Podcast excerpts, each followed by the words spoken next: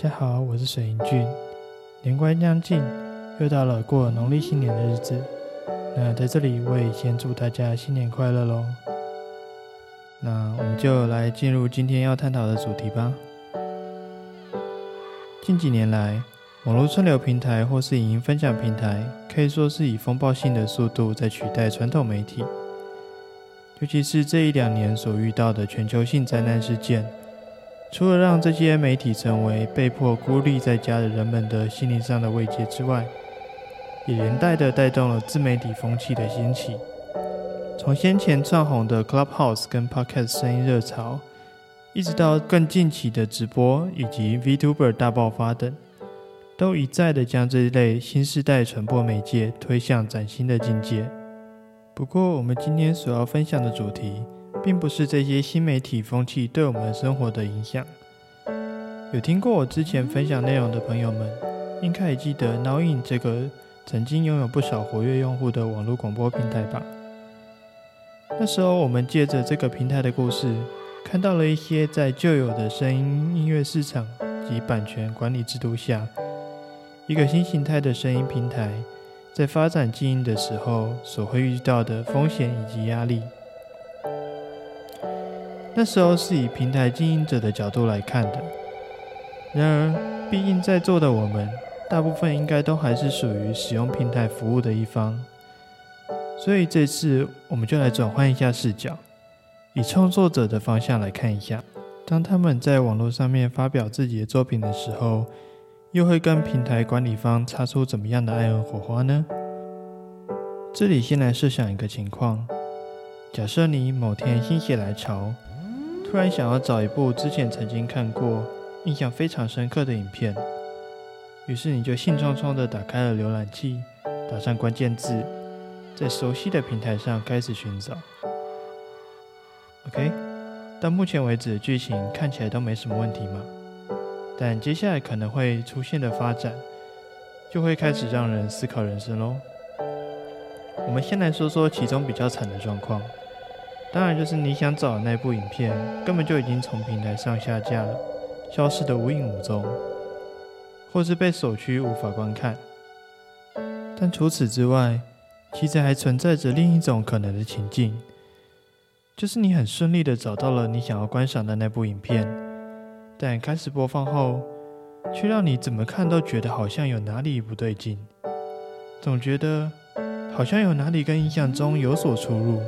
像这种诡异的情况，我自己就有曾经遇到过。前一阵子我在赶专案的时候，由于思考过程繁琐，再加上必须长时间待在电脑旁，有时候就会想要有一些声音的陪伴来平静一下心情。于是。我就去把某个实况组过去比较长篇的系列翻出来，想说放在背景当做 podcast 来听。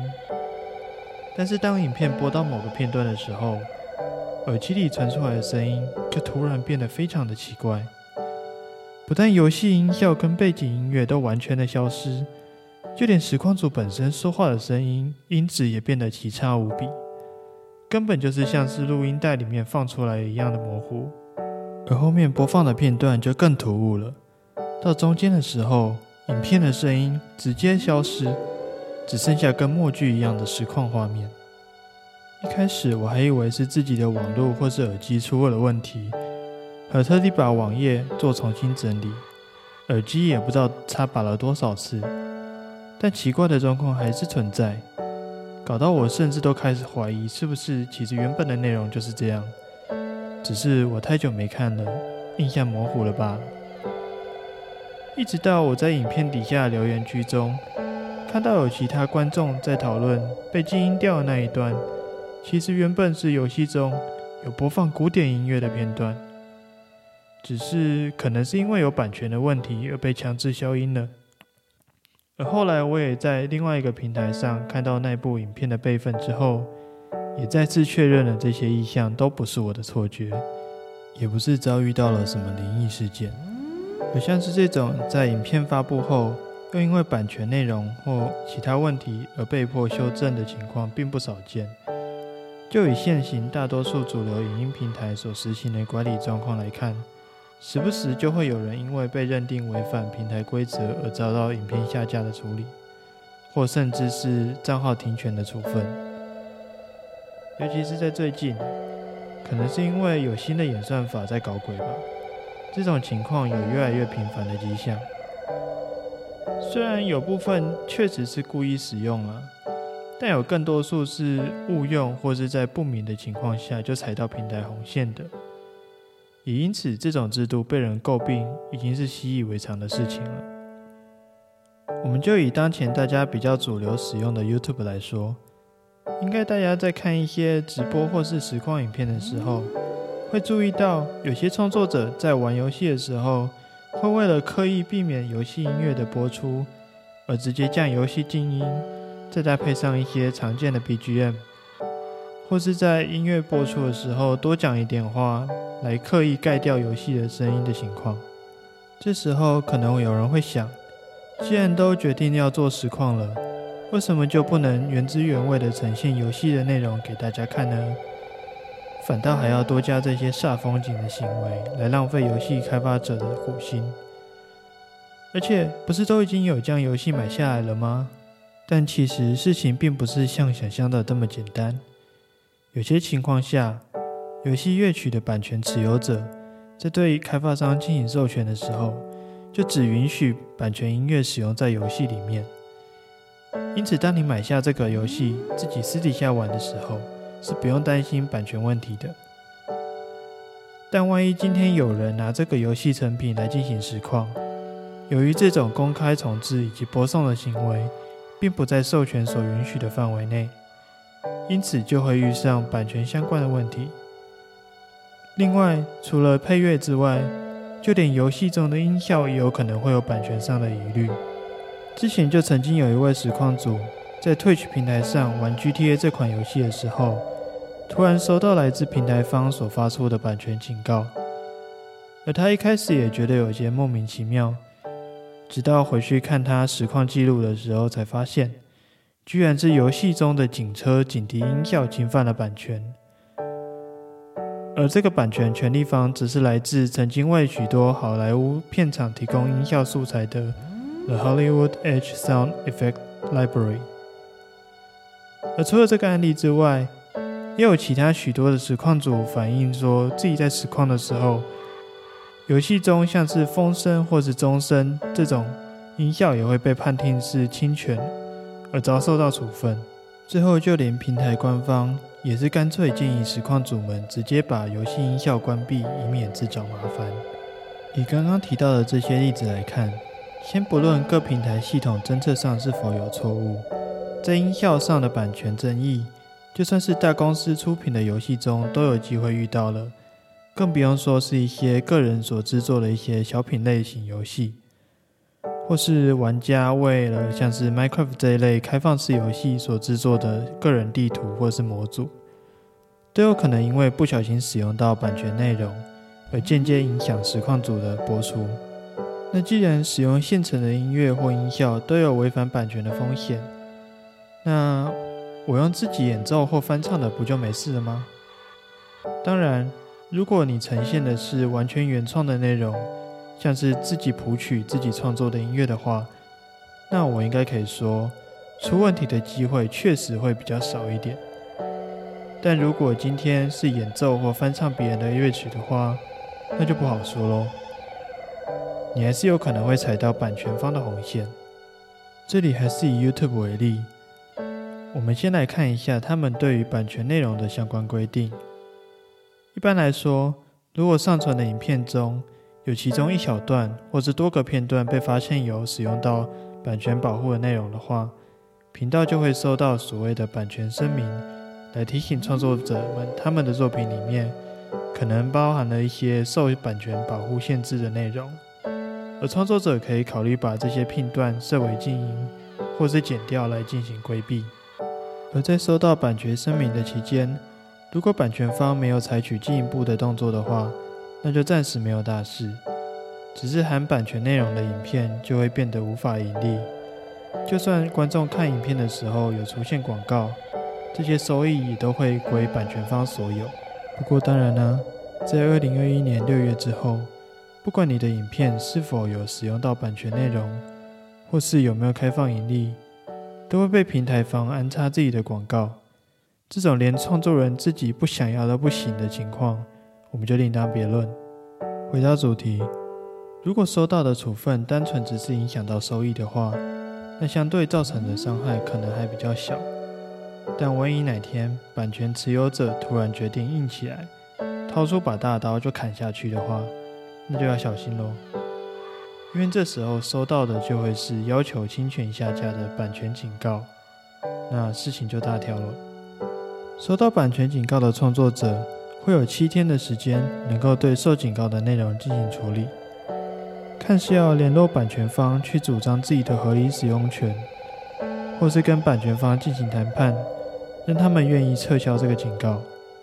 又或者是自认理亏，默默的将影片删除。而如果是首次收到警告的创作者，就会被 YouTube 的大家长 Google 强制送去版权学校。来重塑版权的观念，在正常的情况下，单次收到的版权警告，如果有及时做处理的话，就会在收到的九十天后自然失效。但如果在这段期间内，频道中还有其他的内容继续收到警告，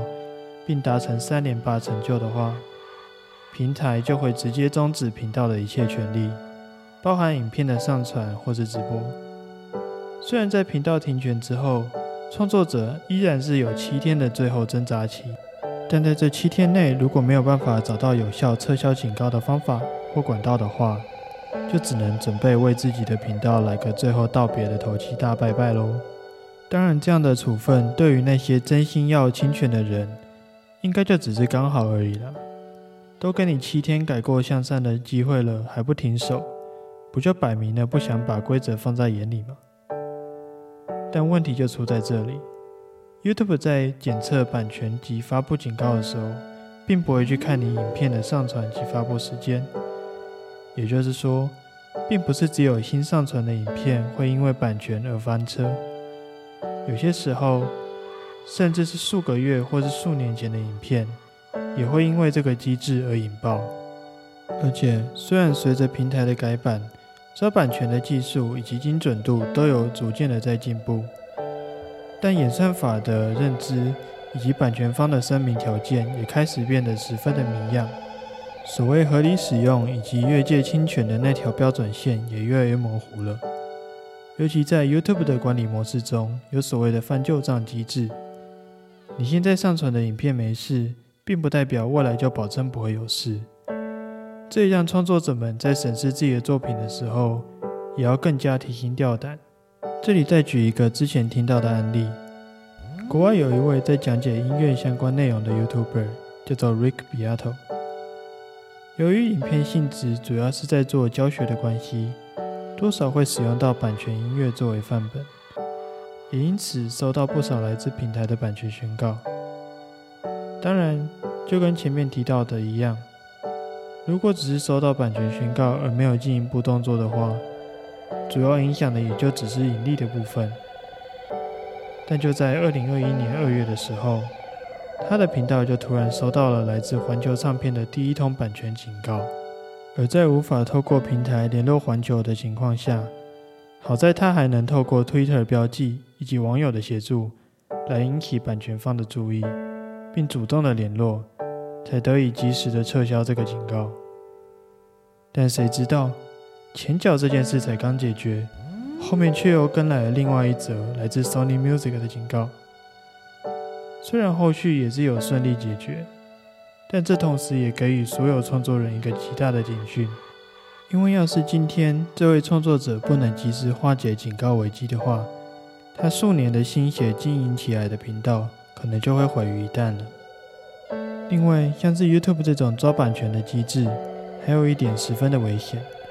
那就是平台方没办法完全的确认这通警告是否是来自原始内容的真正版权持有者。由于现在这种内容比对的动作，通常是直接交由机器来进行，再加上平台虽然是基于尊重版权方的立场，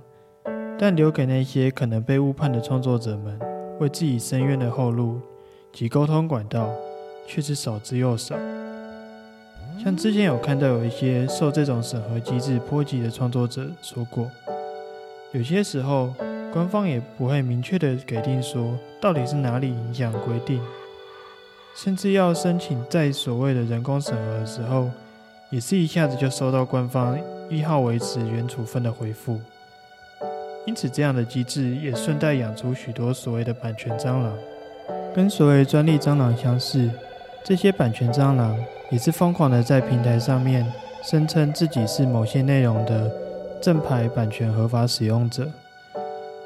在利用平台的三证机制，以版权炮攻击创作者，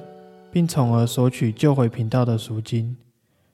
而有些版权蟑螂还会以偷天换日的方式。也是把旋律改登记成别的乐曲，从而取得平台的授权。而近期的例子就是台湾知名的钢琴翻弹 YouTuber Pan Piano，他在去年二零二一年底就曾遭受到来自假的版权方的连续警告攻击，进而被 YouTube 停止频道的权利。而那个所谓的版权方还反复威胁要对频道发出更多的版权警告。借以向创作者榨取权利金，而幸运的是，最后有申诉成功，让他的频道免于被关闭的命运。但对此也有人提到说，今天他能顺利解决，也是因为 Pan 拥有了将近三百万人的订阅人气，所以才让 YouTube 平台愿意积极的处理。但对于那些规模相对较小的创作者来说，可能就必须自求多福。或是多方求助才能顺利脱身了。其实，一般来说，不同版权方对于这种内容的改编、翻弹、翻唱、重制的作品，所抱持的态度也会有所不同。有些版权方会抱持着非常严厉的态度，直接禁止甚至要求下架相关的改作作品；而另外一方的态度则会相对开放，他们视这一种作品为另外一种的宣传模式。甚至鼓励改作，并且会与创作者进行合理的广告收益分润。不过这里要稍微平反一下，虽然 YouTube 平台给予版权持有者声明的权利及分润的权利看似十分的 OP，甚至于在某些情况下会压缩创作者们的发挥空间，但其实，在二零一九年九月的时候，平台方就已经有针对版权方的声明政策做了一次的修改。版权方在手中提交声明的时候，需要标记出他们认为侵权的段落时间，并禁止针对含量过少的版权内容进行声明，以避免版权方利用这种方法来大量获取创作者的所有权以及盈利。但吊诡的是，这项政策并不会影响由平台演算法 Content ID 所比对出来的声明内容。所以，如果创作者收到由系统比对所发出的版权内容标记的话，依然可能会丧失对该影片的盈利权。说了这么多了，我们最后来总结一下：在现在这种资讯传播便利的年代，人人都有机会成为创作者，同时也都有机会有意或无意的接触、使用到他人的创作。对于版权内容的使用，除了创作者本身需要自行拿捏分寸之外，发布作品的平台方也会需要扮演在创作人与版权方之间沟通及权益维护的公正裁判。而近年来，其实有一些平台开始使用其他与版权方合作的方式，让创作者们有机会能够合理的使用相关的内容，像是 KKBOX 的音乐嵌入。这个方案主要是提供给 Podcast 的创作者使用。只要是你使用的是 First Story 这个 hosting 平台上传你的 Podcast 节目的话，都可以从 KKBOX 曲库中自由的选择想要播放的音乐，并嵌入到自己的节目中。不过，它的限制是仅能够在 KKBOX 所收听的节目才会有这些内容，而在其他的平台，相关的内容则会被移除掉。另外，像是前面提过知名的实况平台 Twitch，也有与美国音乐出版协会 NMPA 达成协议，会为作曲者与平台间带来新的合作模式。而对于实况主们，虽然依然无法自由的使用版权音乐，但也会透过更新的平台惩罚机制来增加弹性，以求在版权方以及平台创作者间能够取得一定的平衡。总归来说，YouTube 平台对于这种版权问题所实行的解决方案，虽然能够直截了当的达到杀鸡儆猴的晋升效果，但似乎还是有点太过于暴力了一些，而且还会从中衍生出其他的问题来。或许他们可以参考其他平台的做法，来帮助创作者们成长，同时也能维护到版权方的权益。不过，碍于以目前的市场来看，实在难以找到能与它抗衡的平台，所以未来他们是否有所改善，短时间内恐怕也只能看他们诚意了。而相对的，我们作为使用者以及创作者。也要了解到，遇到相关争议的时候，我们该如何主张自己的权益以求自保。同时，也要尊重他人的原创内容，避免侵犯到他人的权益。好了，今天与创作者跟平台间相关的内容就分享到这里。那大家再见，我是沈英俊，大家拜拜喽。